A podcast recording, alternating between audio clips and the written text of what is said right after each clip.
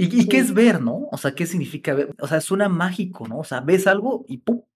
Sí, claro. Eh, por ejemplo, no sé si estés familiarizado con... Hay dos conceptos aquí, que es el gato de Schrödinger y el, la prueba de la dualidad onda-partícula de la luz. Voy a empezar con la dualidad, que Thomas Young hizo un experimento de la doble rendija, que estoy muy segura que alguien lo ha escuchado por ahí de los, de los oyentes, en donde tienes un, tienes un láser avientas eh, partículas de luz y si tienes una doble rendija, lo estás viendo, lo que vas a observar es eh, un patrón de interferencia. Bueno, no de interferencia, de... Vas a observar a las dos, las dos rendijas, ¿no? Las dos líneas de partículas. Pero el momento en que dejas de verlo, vas a observar que la luz se comporta de manera de ondas y vas a ver ahora sí el patrón de interferencia de las, de las ondas. Entonces, aquí está, se observó, se, se documentó está en artículos, está en libros, te lo enseñan en clase. Si lo ves, se comporta de una manera, si no lo ves, se comporta de otra distinta. También otra cosa es el gato de Schrödinger, que va a estar justo aquí nace el concepto de, superposición. Si no lo ves, está muerto y vivo al mismo tiempo. En el momento en que lo ves, ya obtiene una de esos dos estados. Ya deja de ser 50-50. Ahora es 100% una sola, una sola probabilidad, un solo estado.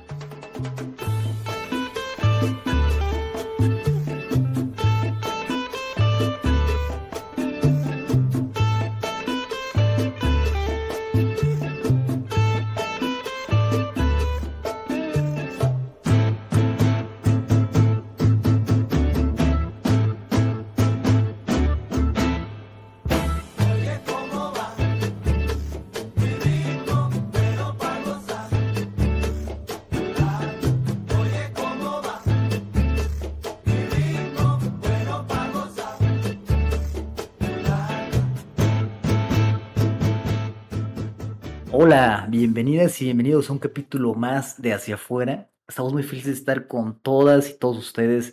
El día de hoy estamos con Alina Sánchez. Alina tiene una licenciatura en nanotecnología e ingeniería molecular. También es estudiante de la maestría en Trinity College, una maestría en Quantum Science and Technology y es becada por Microsoft Ireland Scholarship.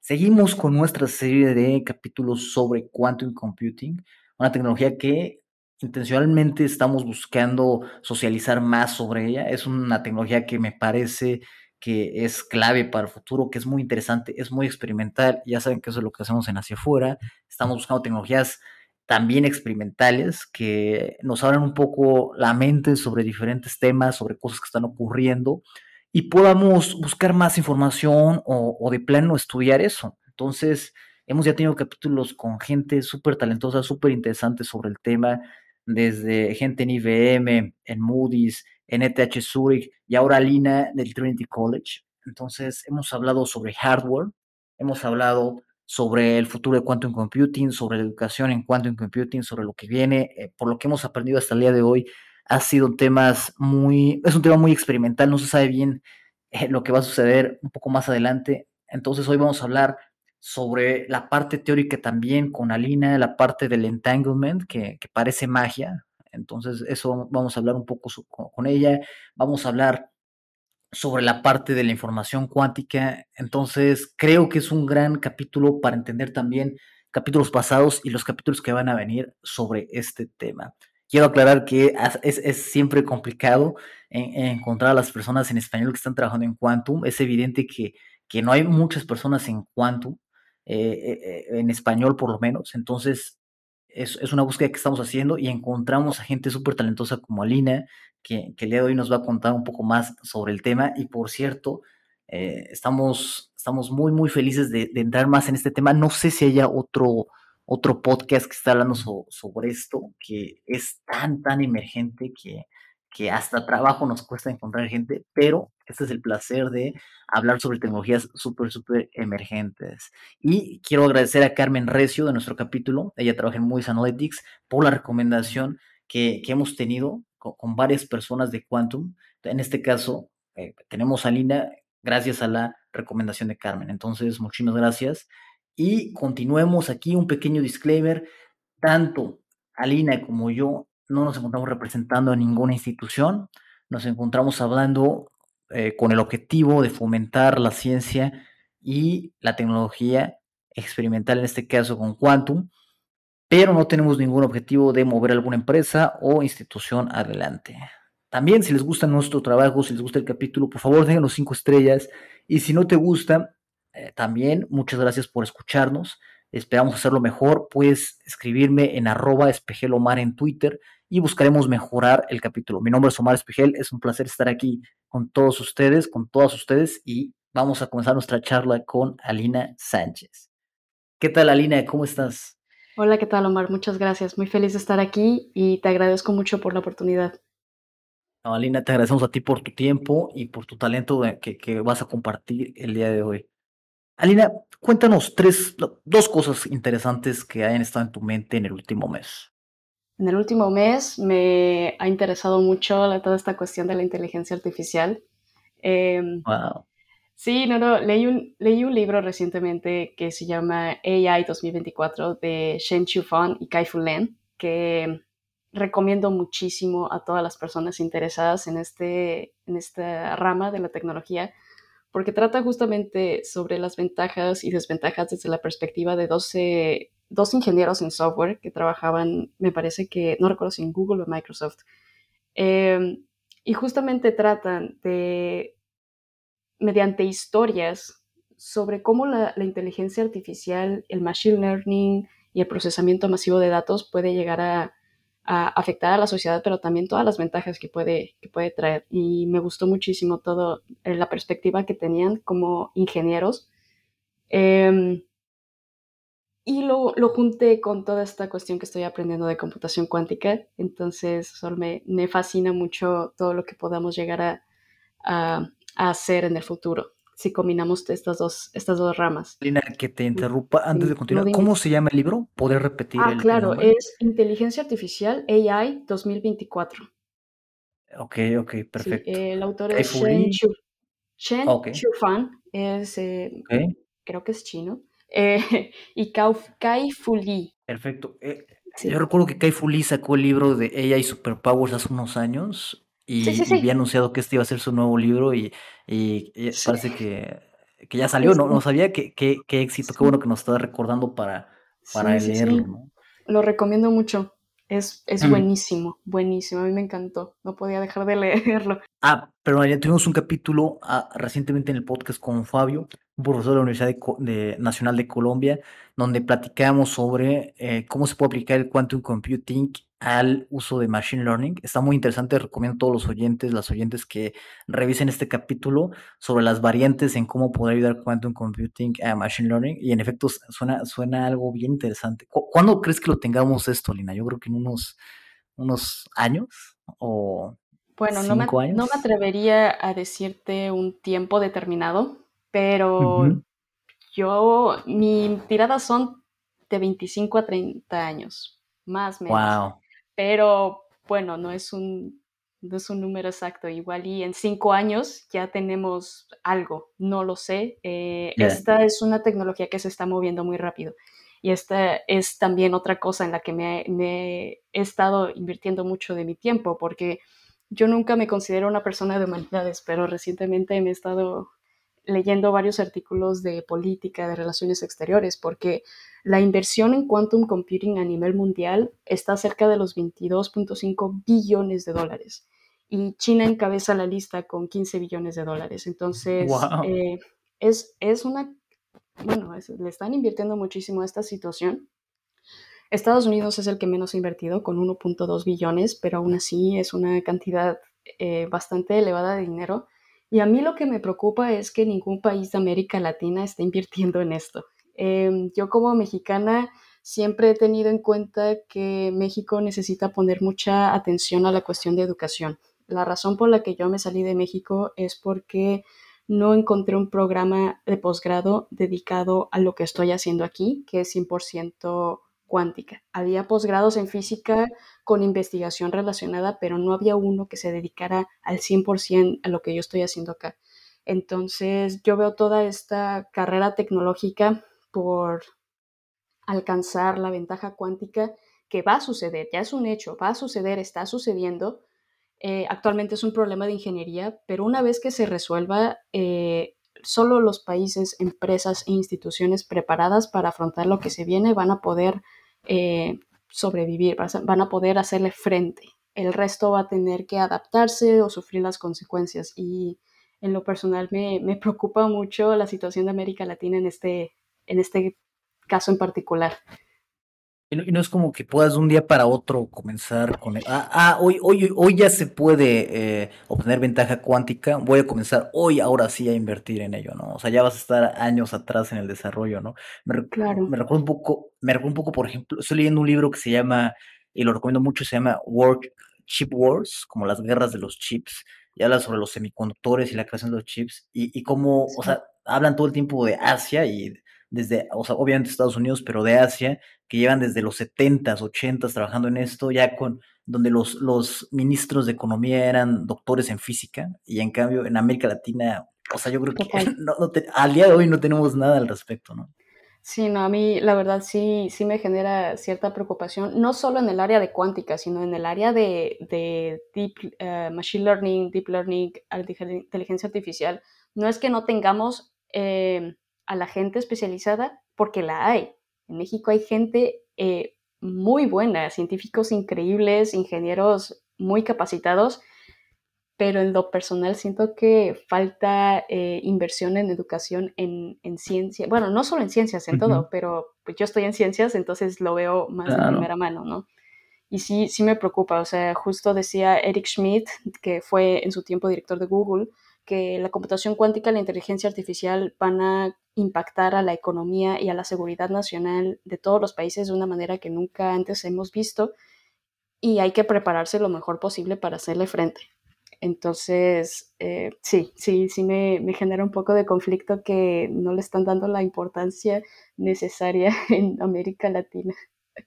Debía empezar ayer, porque, o sea, son tecnologías avanzadas, o sea, no, no es como que, sí, de un día para otro lo tengas, ¿no? Entonces, sí, es, es bastante preocupante. Y, y, tú ves las prioridades del, del gobierno y te das cuenta, por lo menos en el caso de México, que es lo que más conozco, eh, o sea, ni siquiera aparece, ¿no? O sea, no, no se ve ni, ni, cerquita como, ah, bueno, ok, ya van a empezar en dos años, ¿no?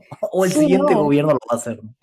no, no, no, totalmente. Eh, bueno, yo no, no, quisiera tirarle al gobierno de México porque siento que es un, es un tema que yo no domino, eh, cuestiones de política, pero siento que las prioridades, no sé si no están bien establecidas o qué está pasando, pero yo veo que a nadie le importa. a muy poca mm. gente le genera curiosidad este, este ámbito y en mi opinión no debería ser así. Sí, total. Yo estaba eh, dentro del libro que lo recomiendo muchísimo, el de las guerras de los chips, mencionan que durante la pandemia en China, eh, Wuhan, Wuhan, donde comenzó la pandemia, tiene una de las mayores fábricas de, producción de, chips. No recuerdo bien eh, el tipo de chips, pero hacen un tipo de chip en Wuhan. Y y si bien China le dio altísima prioridad en terminar con la pandemia, en, ahogar eh, toda actividad de Wuhan, eh, eh, solamente dejaron que funcionara la fábrica de chips. O sea, de, mm. hecho, crearon como, dejaron trenes específicos para los empleados de esa fábrica, les permitieron seguir operando durante la pandemia, donde todos los demás sectores se apagaron. Entonces se ve la prioridad que tiene el gobierno chino. ¿Sabes qué? Prioridad para nosotros es la creación de chips y eh, de la, investigación, investigación, en semiconductores, ¿no? O sea, ahí está la prioridad a tal grado que una política nacional se, se, o sea, se enfocó en eso. Eh, una política tan grande, tan importante como el cero COVID de China, eh, la pararon solamente para darle enfoque a esta parte de la creación de chips, ¿no? Entonces, o sea, tú ves cómo lo está avanzando en esa parte y, y nosotros como que sí, no, no, estamos, no estamos viendo la prioridad que tiene, o sea, que ya se le está dando en Estados Unidos, obviamente en Europa, en, China, obviamente en Taiwán, en todas estas partes, y nosotros ni, ni, ni, asoma el tema de... Es más, yo no conocía nada de este tema hasta el libro y dije, güey, ¿por qué no lo conocíamos? Porque nunca se menciona en el país, pero sí, sí, es una, es una situación preocupante, ¿no? sí, no, eh, yo no creo que la solución sea descuidar otras inversiones como seguridad, salud, que son, eh, en mi opinión, un poco deficientes en, en el país, sino que tratar de hacerle espacio a la situación de, inversión en tecnología, en educación, en ciencia, porque va a llegar un momento en el que vamos a estar tan atrasados, porque esa es otra cosa, eh, la tecnología está avanzando más rápido que nuestra comprensión humana. Entonces, el ejemplo claro es la cuántica. A duras penas entendemos la mecánica cuántica y ya estamos explotando sus eh, fenómenos tan raros para hacer computadoras y procesadores cuánticos. Entonces, si no le damos la, importancia necesaria, eh, al menos mi país, México, creo que no puedo hablar por toda América Latina, pero al menos en México creo que hay mucho potencial humano y lo que hay que hacer es invertirle para, para sacar el desarrollo y la investigación. No, no, de acuerdo, de acuerdo. Yo creo que estamos entrando en una época de la historia nunca antes vista en el sentido de que, como dices, la tecnología parece ser exponencial, ¿no? Entonces, eh, como justo lo dijiste ahorita, podemos quedar más atrasados que nunca, ¿no? O sea, si, si, no, si no aprovechamos esta línea exponencial, o déjate aprovecharnos, o sea, nos salvamos de que nos, de que nos dejen atrás como nunca en la historia hemos estado, ¿no? Exacto. Sí, sí, sí. Mm. perdón, Alina, pero te interrumpí en tu segundo tema que era sobre tu, tema de interés, me dijiste que tenías dos temas que te habían interesado durante el último mes. Eh, bueno, te interrumpí el primero. No, no te preocupes. Eh, me llama mucho la atención de, la inteligencia artificial, el machine learning, y qué interesante que mencionaste que tienes eh, cierto conocimiento al respecto, porque justo es lo que yo quiero hacer, es a lo que me estoy tratando de especializar. Mi proyecto de tesis va a ser justo relacionado a, machine learning para simulación de materiales avanzados. Eh, y bueno, el Machine Learning cuántico como tal eh, no es lo que voy a hacer. Yo voy a hacer Machine Learning clásico para simular procesos cuánticos. Ahora, eh, justo eh, se sabe en cuántica que para simular un proceso cuántico necesitas una computadora cuántica. Una de, los principales, de las principales razones por las que se empezó esta investigación de tecnologías cuánticas pero actualmente el hardware es tan deficiente que, no hemos logrado una estabilidad para poder eh, explotar las propiedades de la mecánica cuántica para crear una computadora cuántica. Eh, es un programa de hardware, me atrevería a decir que en este momento la teoría ya está, simplemente es un problema de ingeniería. Eh, pero sí, me, llama mucho la atención la cuestión de la, información cuántica también, cómo podemos eh, encriptar información y hacerla de manera, una manera eh, extremadamente segura, no casi imposible hackearla. O sea, al día de hoy podría decir que es imposible hackearla. Igual y en muchos años en el futuro eh, se logre el hacking cuántico, no lo sé. Igual y sí, igual y no. Ya, ya con todos los avances tecnológicos ya no podría decir que algo es imposible.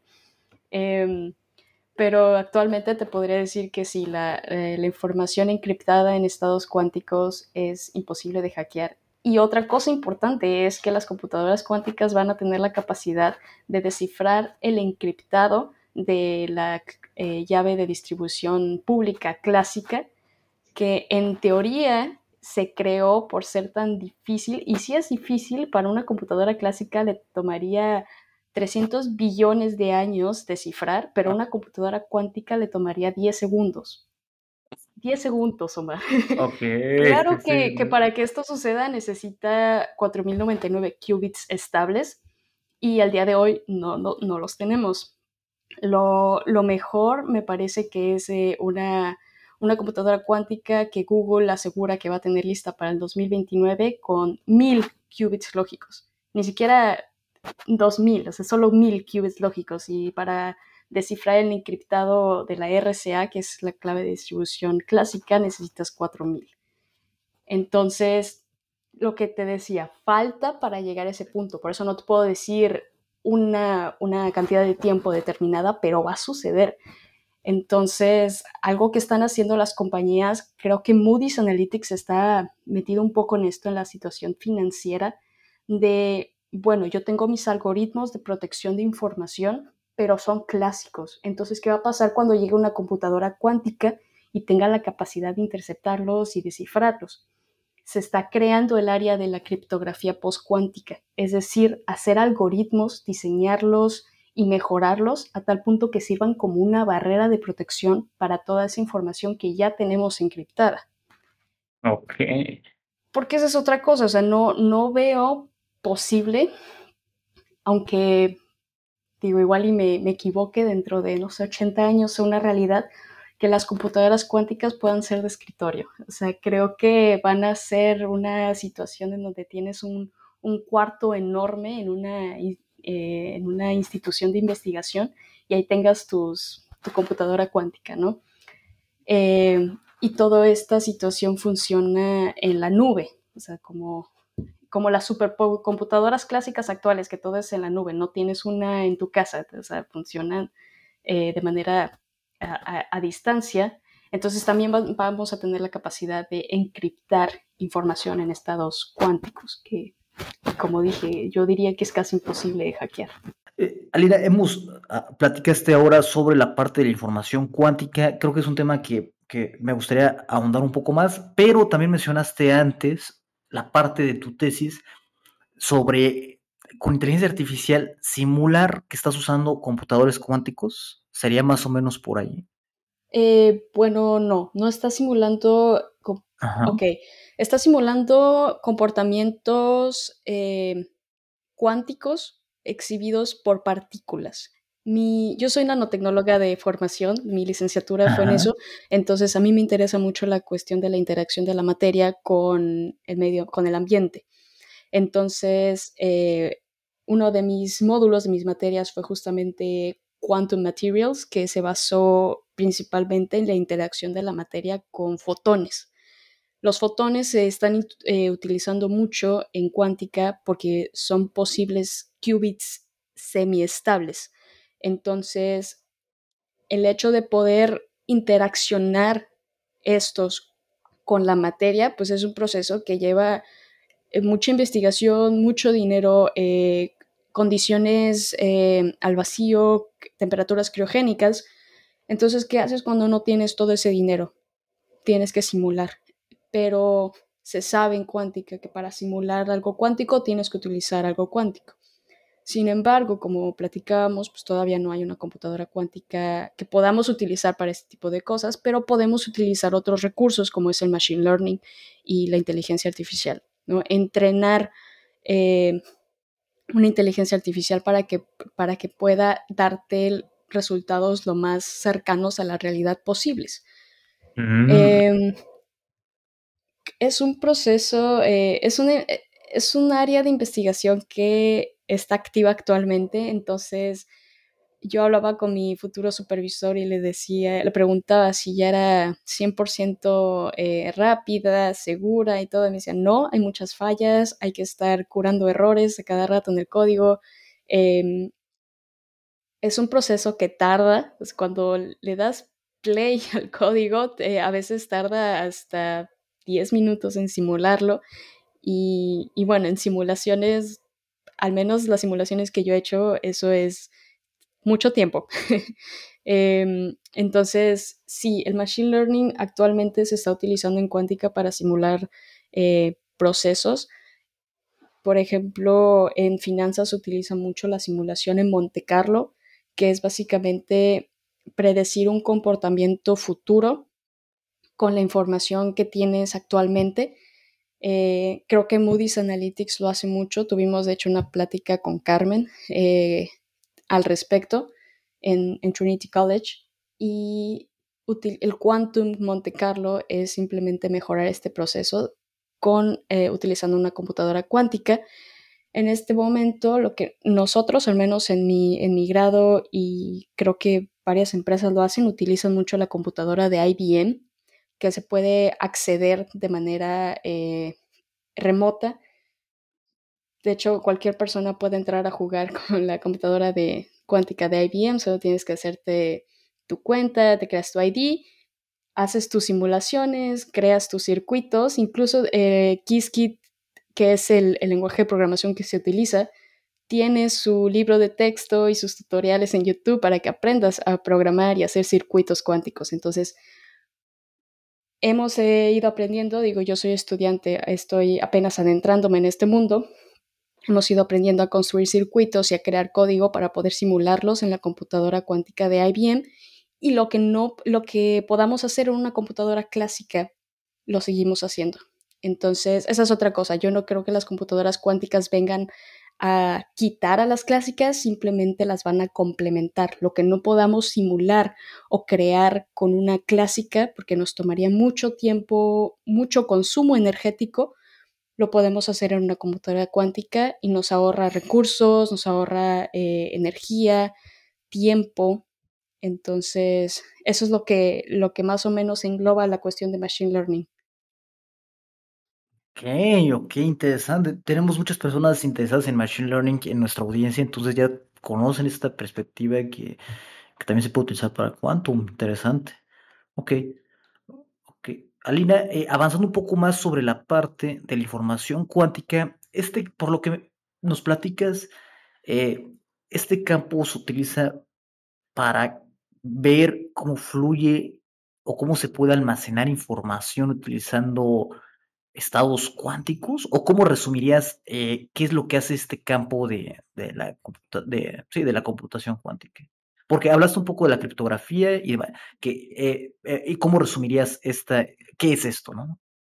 Ok, bueno, hablar de información cuántica es un tema muy extenso, de hecho es toda una rama de estudio, hay programas especializados en información cuántica, pero para resumirlo muy, muy a grandes rasgos, eh, invito a cualquier eh, eh, persona interesada en esto a investigar más, porque sí hay que, hay que leer bastante respecto a esto para poder entenderlo a fondo, pero básicamente la información clásica se encripta en bits, ¿ok? Todos estamos familiarizados con easy peasy, con los bits 0 o 1, ¿no? En cuántica utilizamos eh, bits cuánticos o qubits, los famosos qubits, que también podemos decir 0 y 1, pero ya no estamos hablando de que la información puede estar aquí o acá, o sea, ya estamos hablando de que la información va a estar en ambos al mismo tiempo. Esto nos, nos lleva a la cuestión de la superposición cuántica, que es una de las eh, propiedades fundamentales de la mecánica cuántica que describe una combinación lineal de varios estados cuánticos. Entonces, un qubit, por ejemplo, puede ser el spin, que es el momento angular de un electrón. Lo puedes visualizar como la aguja de una, de una brújula, por ejemplo. Puede estar hacia arriba o hacia abajo, norte o sur. Entonces vamos a decir que norte es 1 y el 0 es eh, sur, por ejemplo, ¿no?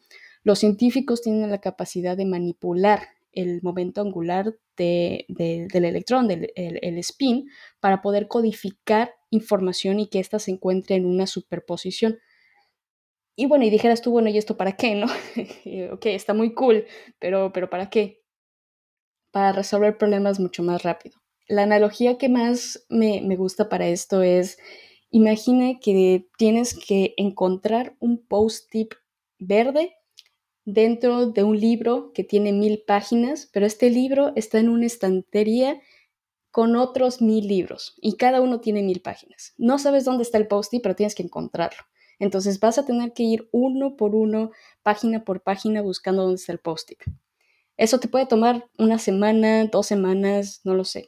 Una computadora clásica sigue el mismo principio, la misma lógica, pero igual lo va a hacer en una hora porque tiene mayor capacidad de procesamiento de información una computadora cuántica lo va a hacer en uno o dos segundos, porque va a revisar todos los libros, todas las páginas al mismo tiempo. De ahí viene ah, el concepto de, superposición cuántica. Por eso es la importancia de poder codificar información en ambos estados al mismo tiempo.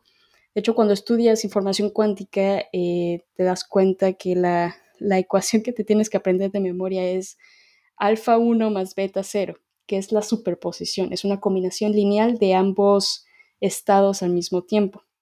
Y sí, está, está muy interesante la cuestión del, de la superposición. A eso me refiero cuando, cuando hablo de información cuántica, ¿no? Que como tal tu información va a ser clásica, pero la vas a encriptar en un estado cuántico de tal forma que se va a procesar con, con fenómenos cuánticos y cuando la leas va a volver a ser eh, información clásica, pero ese, todo ese proceso de, cuántico en el cual estás, eh, bueno, ahora sí que procesando información, eh, sigue las leyes de la mecánica cuántica. Y, esto, esto está muy interesante. Dices que va a ser muy complicado desencriptar este tipo de encriptado, ¿cierto? Eh, sí. bueno, la, cuestión con, con, con, la, encriptación es que vamos a suponer que tú, Omar, me quieres mandar, siguiendo el ejemplo de los fotones, ¿no? Vamos a decir que tú codificaste la información en base 1 y me la mandaste a mí, que yo estoy en Marte, por ejemplo, porque esa es otra cosa muy interesante, la distancia deja de importar aquí. Y eso es mm. algo donde vencemos un poco a, la información clásica, la transmisión clásica, porque ¿qué pasa cuando estás en tu cuarto y el modem está en la sala? Tienes que poner un router, tienes que repetir la información, ¿no? Tienes que repetir la señal. En cuántica, con el uso de fotones, podríamos tener la capacidad de no necesitar esto sino que vamos a suponer que tú, Omar, estás en la Tierra, yo estoy en Marte y me tienes que enviar información súper importante. Nadie más puede saber de esto, ¿no? La tienes que encriptar en un estado cuántico. Entonces, tú me dices, la voy a codificar en base 1, en eh, una polarización eh, vertical, por ejemplo, en el caso de los fotones. Y yo lo sé antes de irme a la misión, llego a Marte y espero tu información. Me la mandas y en eso alguien viene y hace eh, un hacking, ¿no? Intercepta la información. En primera va a meter tanto ruido al sistema que tú vas a saber que alguien interceptó tu información y en segunda va a colapsar el sistema de tal manera que una no va, a no vas a poder recuperar la información y se va a destruir el canal de comunicación, que es algo que sigue la cuántica y que decimos, si lo ves, lo rompes. Y esa es una de las cosas que también... lo ves, lo rompes. Lo ves y lo rompes, sí, totalmente. En el momento en que yo leo lo que me mandaste, el sistema colapsa y esa es otra cosa. Cuando estás en una, en una superposición de ceros o unos, tienes 50% de probabilidad de estar en ambos lados. En el momento en que lees uno de esos estados, el otro colapsa y la información se destruye. Ya no hay forma de recuperarla. Entonces esto es muy importante y sobresaliente cuando hablamos de encriptación, sobre todo en el sector financiero, ¿no? Que si quieres enviar información súper delicada a un cliente, a una institución, a un, a un gobierno, corre mucho peligro de que sea interceptada por un hacker y como es información clásica, la jala toda y no la vuelves a ver, ¿no? Pero en el estado cuántico, si es interceptada, se destruye por completo. Mm, entonces, esto, esto está impresionante, o sea, e, es, es, increíble. Eh, ok, ok, entonces, hemos hablado ahora de la super, superposición. Esto, eh, esto es lo mismo en español que el entanglement. ¿O cómo se relacionaría con el entanglement? De, el entrelazamiento cuántico es el quantum entanglement. Sí, es un fenómeno que sucede en el estado, en mundo cuántico, en el cual dos partículas están de alguna manera unidas de tal forma que no puedes hablar de ellas independientemente, se vuelven un solo estado, ¿ok? Independientemente del espacio que ocupen. Una puede estar incluso en otra galaxia, por ejemplo, o sea, la, la distancia ya deja de importar pero lo que tú le hagas a esta partícula eh, va a afectar directamente a la otra en, un tiempo eh, casi imperceptible. Yo diría que casi instantáneo. Em, ¿Más que la velocidad de la luz? Justo eso iba.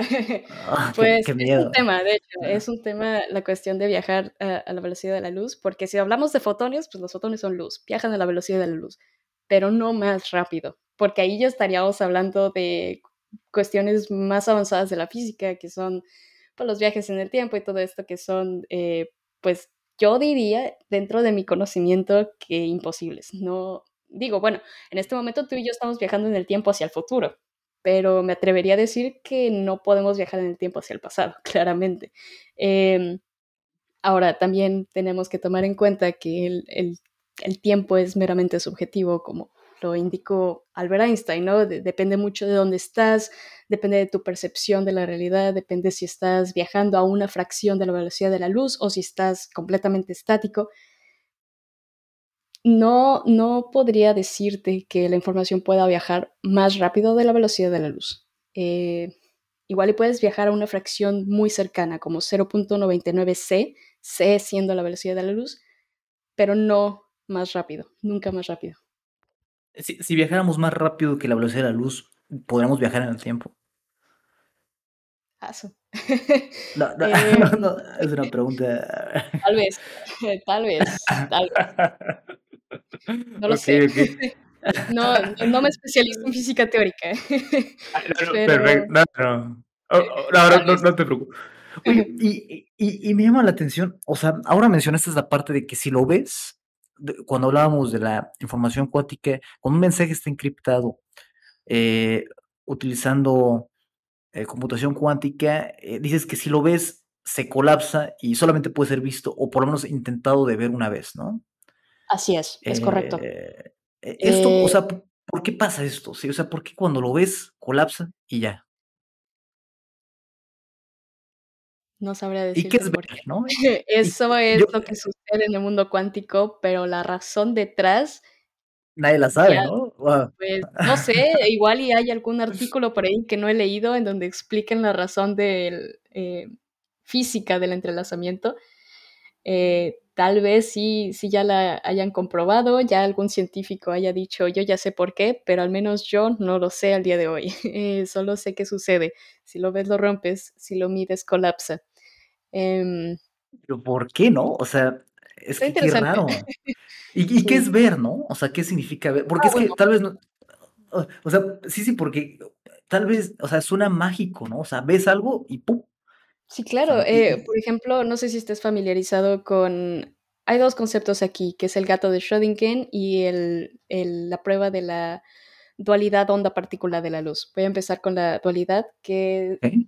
Thomas Young hizo un experimento de la doble rendija, que estoy muy segura que alguien lo ha escuchado por ahí de los de los oyentes, en donde tienes un tienes un láser, avientas, eh, partículas de luz, y si tienes una doble rendija, lo estás viendo, lo que vas a observar es, eh, un patrón de interferencia. Bueno, no de interferencia, de vas a observar a las 2 par a las 2 rendijas, ¿no? Las 2 líneas de partículas. Pero el momento en que dejas de verlo, vas a observar que la luz se comporta de manera de ondas, y vas a ver ahora sí el patrón de interferencia de las de las ondas. Entonces, aquí está se observó, se se documentó, está en artículos, está en libros, te lo enseñan en clase. Si lo ves, se comporta de una manera, si no lo ves, se comporta de otra distinta. ¿Por qué? No lo sé, pero sucede, sucede en en el mundo cuántico. También otra cosa es el gato de Schrödinger, que puedes que va a estar justo aquí nace el concepto de de superposición. Si no lo ves, está muerto y vivo al mismo tiempo. En el momento en que lo ves, ya obtiene una de esos 2 estados, ya deja de ser 50-50, ahora es 100% una sola una sola probabilidad, un un solo estado, porque ya lo mediste. Entonces, el otro estado ya es imposible. Si lo ves y, ah, está vivo, pues es imposible que esté muerto, ¿no? Es es, eh, el el la otra probabilidad colapsa. Es justo, eh, lo que sucede con la información. Si yo la recibo y yo sé que tengo que medirla en en una base, en un tipo de polarización horizontal, por ejemplo, porque tú me lo dijiste hace tiempo antes de que yo me fuera a Marte, ah, pues yo lo mido y el otro estado colapsa, ya no existe. Si yo lo mido mal, jamás voy a poder recuperar la información que me mandaste, porque ya la medí. Entonces, si no estaba encriptada como tú la encriptaste originalmente, se perdió y la tienes que volver a encriptar y tienes que volvérmela a mandar. Una vez que la mides, colapsa el sistema.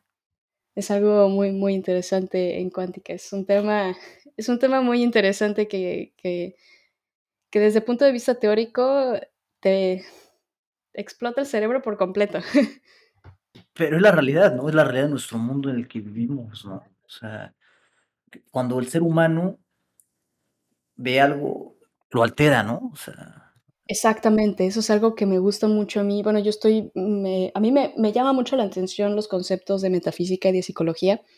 Tal vez no es muy científico de mi parte, no lo sé, pero me me llama mucho la atención toda esta situación de cómo ves la realidad es lo que va a suceder. Eh, y como alguien que estudia cuántica, te puedo decir, es que tiene mucho sentido.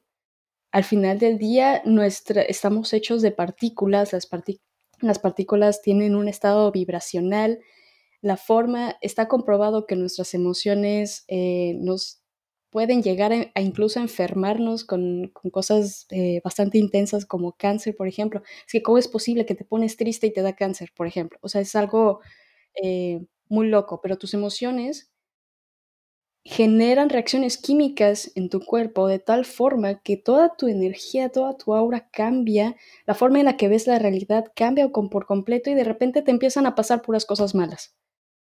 Pero es que la forma en la que estás viendo la realidad.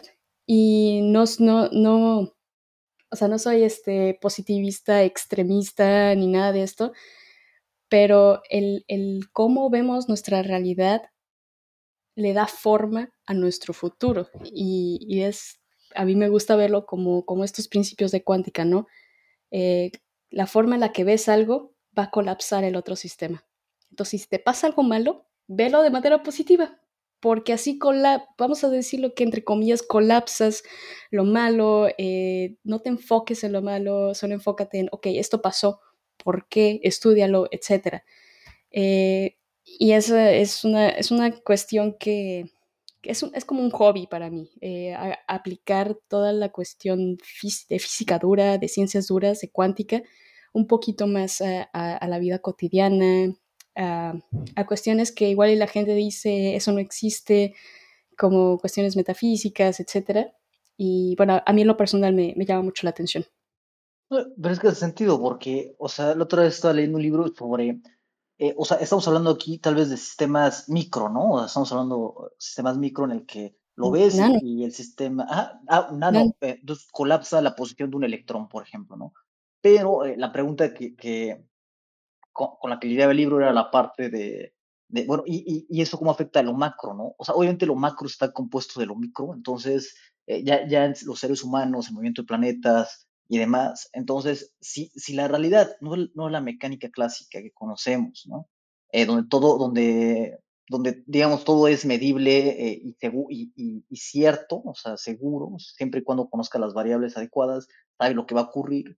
Eh, ya ves que se consideraba que, que sí, podíamos medir todo lo que iba a pasar gracias a la mecánica clásica, ahora con la mecánica cuántica se inserta esta parte de incertidumbre hasta que lo colapsas entonces, eh, o sea, si lo micro, si sucede en lo micro, obviamente sucede en lo macro, ¿no?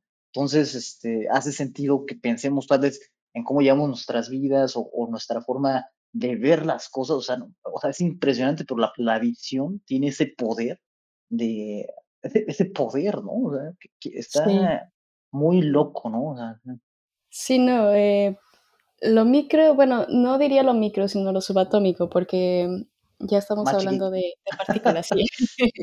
Eh, tiene, a pesar de que la mecánica cuántica y la clásica se comportan de una manera totalmente distinta, siguen leyes diferentes, eh, una tiene correlación directa con la otra.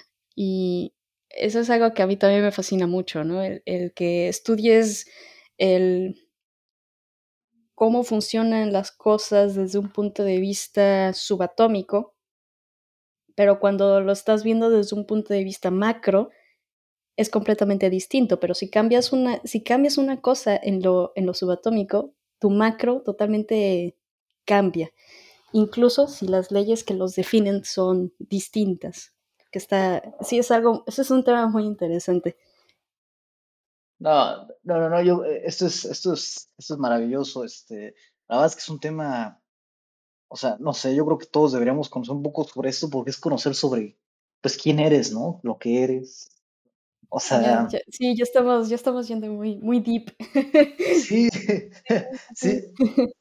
Y yo creo que después vamos a obtener más respuestas, ¿no? O sea, conforme, por ejemplo, con este, eh, creo que están construyendo, eh, confírmame, pero creo que están construyendo un nuevo colisionador de, de partículas, ¿no? Eh, sí, sé que lo están construyendo, pero no, eh, bueno, eh, voy a volver a aplicarla de no es mi, no es mi rama, entonces no estoy tan familiarizada con, con, el trabajo que están haciendo, pero sí sé que, que le están metiendo mucha inversión a la cuestión de, de la investigación de física de partículas, partículas subatómicas, antimateria, incluso el descubrimiento de, de, ¿cómo se llama esta cosa?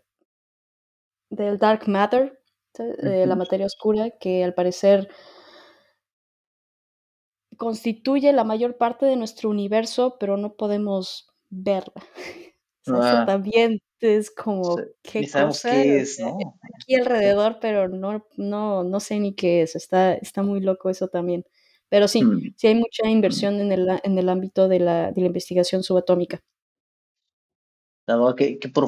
Qué, profundo la, la, realidad, ¿no? Y el universo en el que nos encontramos. Está, está loco. Eh. no sabemos nada. Creo que, creo que la mecánica cuántica llegó para darle preguntas a nuestras respuestas. O sea, comprendimos la clásica, la aplicamos, creímos entender el universo y de repente llegaron ciertos investigadores muy inteligentes y dijeron, oye, pero también existe la cuántica. Y mm. órale, hazte más preguntas sobre las respuestas, pon, ponen, en duda lo que ya sabes. Mm. Es, es increíble, sí. ¿no? Y la mecánica cuántica tiene más de 100 años de haberse descubierto, ¿no? Y todavía no tenemos la apenas, más o menos como que le agarramos la onda. sí, wow, la verdad, wow.